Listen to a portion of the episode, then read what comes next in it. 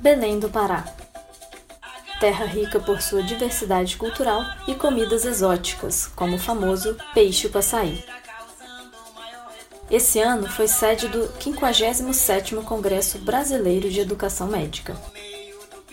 E nada melhor que hoje, Dia dos Professores, para homenagearmos esses profissionais com um resuminho do que vivenciamos nesse encontro que abordou desde assuntos técnicos como o processo avaliativo. Primeiro é entender que é um processo, né? Uhum. É um processo que não é pontual, não, uhum. não pode ser final e nem pode ser punitivo como novos eixos promissores referentes à arte e espiritualidade. Eu não vou prescrever reza, fé, não. Até o próprio ateu, ele tem a sua espiritualidade, porque nós estamos falando em sentido de vida, na relação com o eu, na relação com o transcendente, relação com a família, com o outro. Então, nós estamos falando de pessoas, e isso é extremamente importante e até naqueles locais em que nós já estamos nesse processo, nós vimos um impacto extremamente positivo na melhoria das relações humanas, na melhoria da relação. E é claro que não podíamos sair do Pará sem conhecer a famosa expressão égua. O ego ele é uma expressão paraense que ele serve basicamente para tudo e ele depende da entonação. Então, por exemplo, se você tá triste, aí você fala, ego, eu tô muito triste com tal situação. Ou tu estás com raiva, tu fala, ego, fulano é muito chato, ele fica enchendo meu saco. Ou então você tá feliz, ego, que bacana, isso é muito legal. É tipo, o ego ele serve para tudo. Então, ele é, uma, ele é uma expressão universal que depende da entonação e aí tu vai transparecer tuas, tuas emoções.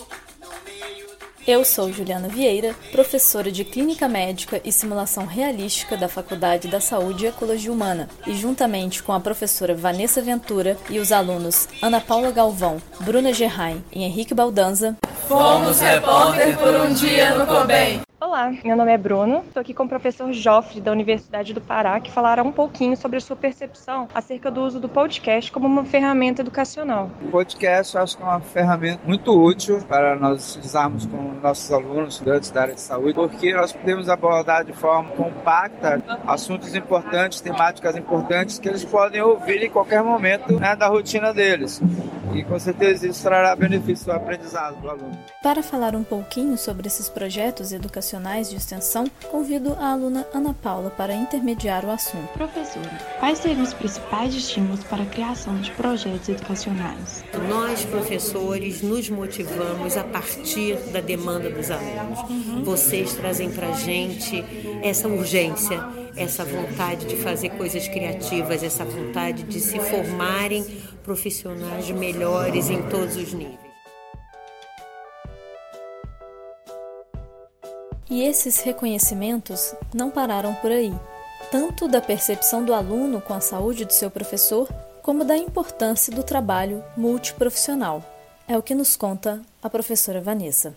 Como você, como discente, vê o impacto da qualidade de vida no docente no processo educacional? É, a gente falou, teve a oportunidade de falar um pouquinho sobre isso aqui no congresso. O, o docente ele é nosso modelo, né? E se ele é nosso modelo, ele é nosso modelo de inspiração, eh, do ponto de vista técnico, do ponto de vista humano. Então ele é nossa inspiração. Um docente que passa por um momento difícil, né, que não consegue, não tá ali bem de saúde, pensando numa perspectiva de bem-estar, ele não vai conseguir transmitir isso pro, pro, pro discente. Então eu acho que a qualidade de vida do docente é essencial para uma boa formação. E você citando Paulo Freire, você diz que amorosidade, alegria e esperança devem fazer parte do processo educacional. Qual seria exatamente o papel benéfico disso no contexto educacional e como você vê que ela poderia ser praticada no cotidiano? Uhum. É isso, eu ia dizer que ela é do ponto de vista. A gente só falar disso fica bonito, né? Uhum. Mas a gente precisa colocar isso na prática. E aí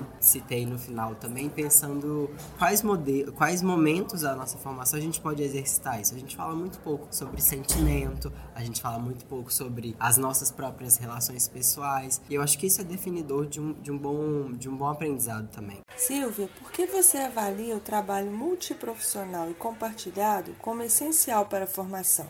Porque coloca os professores é, das diferentes unidades curriculares em contato para a gente organizar esse momento é, interprofissional, esse momento coletivo e coloco os estudantes em contato. Esse contato né, interprofissional, quando eu te conheço, Vanessa, quando tu me conheces, nos ajuda a que as representações sobre as nossas profissões também sejam recriadas. Né? Então, como é que eu olho um colega médico? Como é que um colega médico olha uma psicóloga? O terapeuta ocupacional, a fono, a enfermagem, a educação física, o serviço social, a nutrição, a fisioterapia, a farmácia, não é? Então, assim, somos 15 profissões da saúde. Então, poder pensá-las e alargando, né? Porque é, ganhamos muito quando a gente tem também os grupos com os colegas das ciências sociais, com o colega da história, com os colegas da arquitetura, né? Vamos imaginar, indo para um território, analisando uma zona de vulnerabilidade social, analisando as condições de saúde. Se a gente pudesse estar trocando não apenas entre nós na saúde, que já é bárbaro, mas também com outros colegas, né? Com o olhar do arquiteto que me ajude a pensar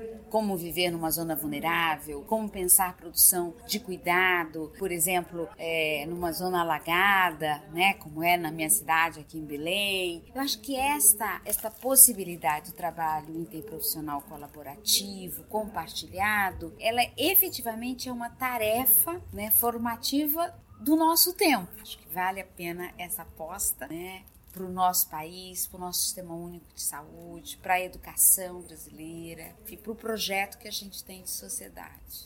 E como poderíamos alcançar isso?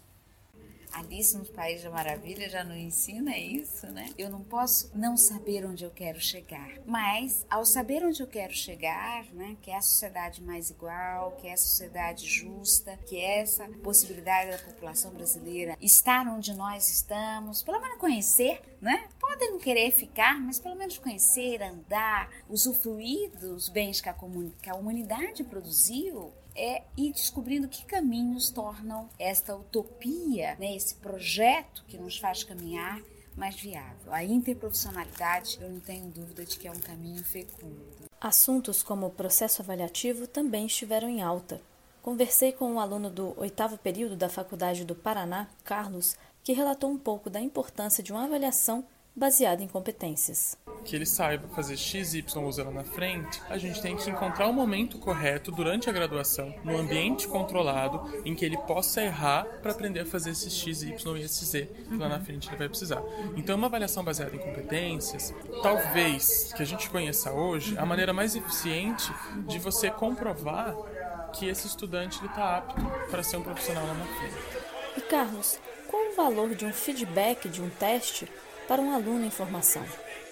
O feedback, ele talvez seja a ferramenta mais potente, mais fundamental para a formação de um bom profissional. Como eu comentei na uhum. palestra anteriormente, a gente não pode deixar para corrigir uma rota errada quando a gente está ficando sem combustível lá na frente. Para fazer uma curva brusca, precisa corrigir isso aos poucos, tornar essa rota o mais linear possível, que ela cumpra realmente o caminho que a gente gostaria para atingir o nosso objetivo final, que é formar um bom profissional. Então, o feedback ele é a maneira de o professor trazer para o aluno, de o aluno trazer para o professor, de os alunos entre si, né, entre pares, os professores também entre pares, mostrarem como eles veem o funcionamento do que está acontecendo. Então, o professor que passa um feedback para o aluno, de fato, vai corrigir a raiz do problema. Entendi. Diferente de um professor que simplesmente dá uma nota baixa, que o aluno não consegue muitas vezes sequer entender por quê, né, uhum. o motivo daquilo. Se ele não sabe por quê, não tem como ele corrigir o que ele errou. Por fim, o Carlos ainda ressaltou a importância das características de um bom feedback que deve ser pautado em questões pontuais, objetivas e construtivas, sem o caráter punitivo idealmente de forma individual e próximo à avaliação. E não tem como falar em avaliação sem mencionar o famoso teste de progresso. Bruno, você como aluno, o que você vê de benefício nesse tipo de avaliação?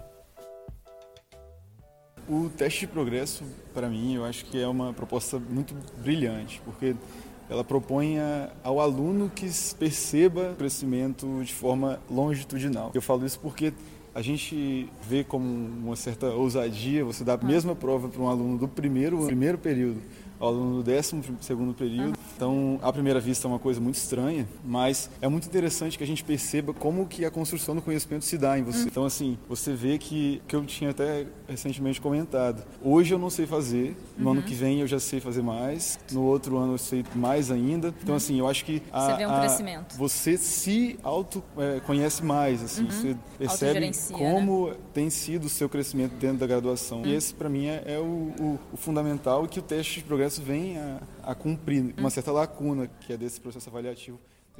E novos temas ganharam eixo de destaque. Dr. Jean Carlos, a espiritualidade, então, na área da saúde, seria um mito ou ciência? Então, na verdade, a espiritualidade já tem sido cada vez mais abordada dentro do currículo médico, com pesquisas, né, tanto internacionais como aqui no Brasil.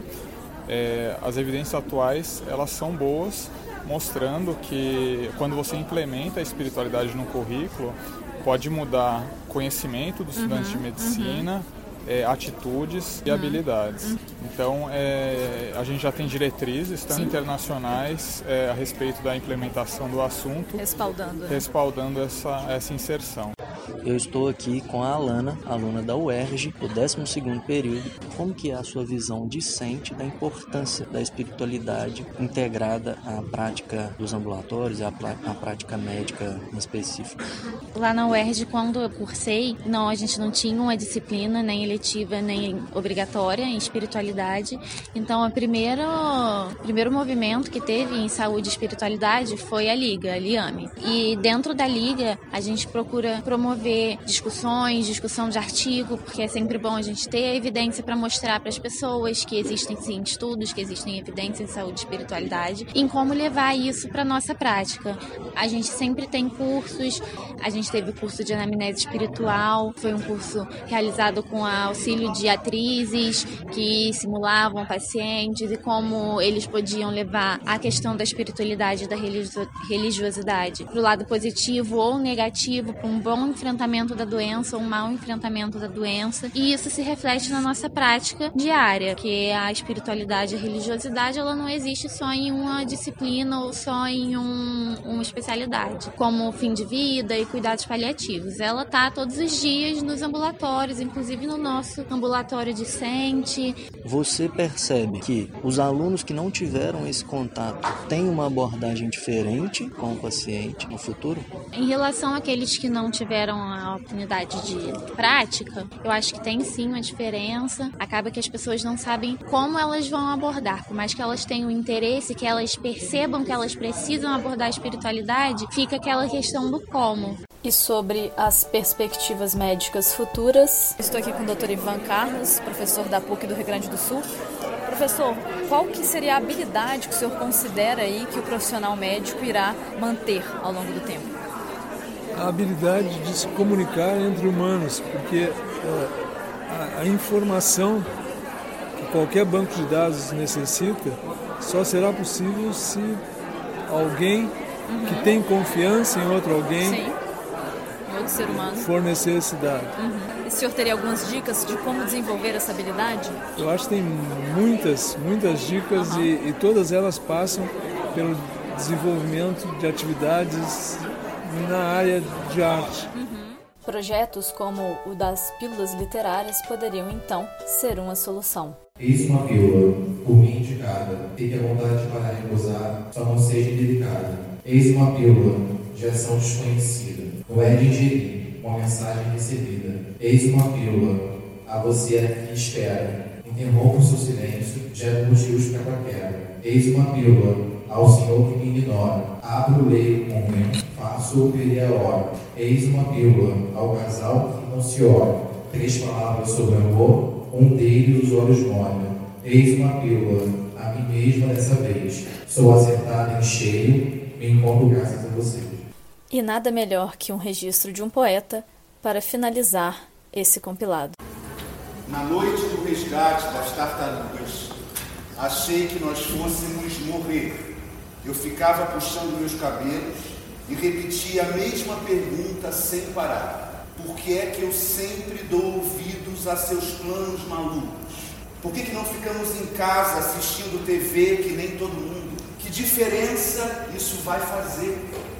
Olhei para trás e vi nossos perseguidores implacáveis cada vez mais próximos, tão maiores e mais poderosos que nós, jovens tolos de ideais patéticos. É o fim, berrei com toda a minha voz. Vamos nos entregar enquanto ainda temos chance. E então, iluminados pelos ameaçadores holofotes, vi nosso carregamento pela primeira vez. As patas minúsculas fazendo de tudo para se segurar. Rostinhos confusos, olhando em todas as direções.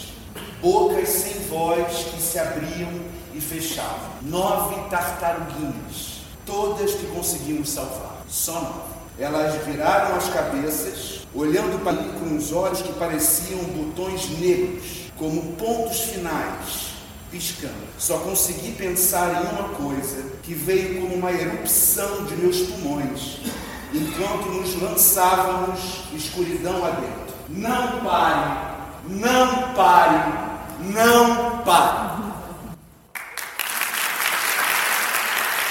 Uma homenagem do Enfoco às professoras e professores. Até a próxima semana.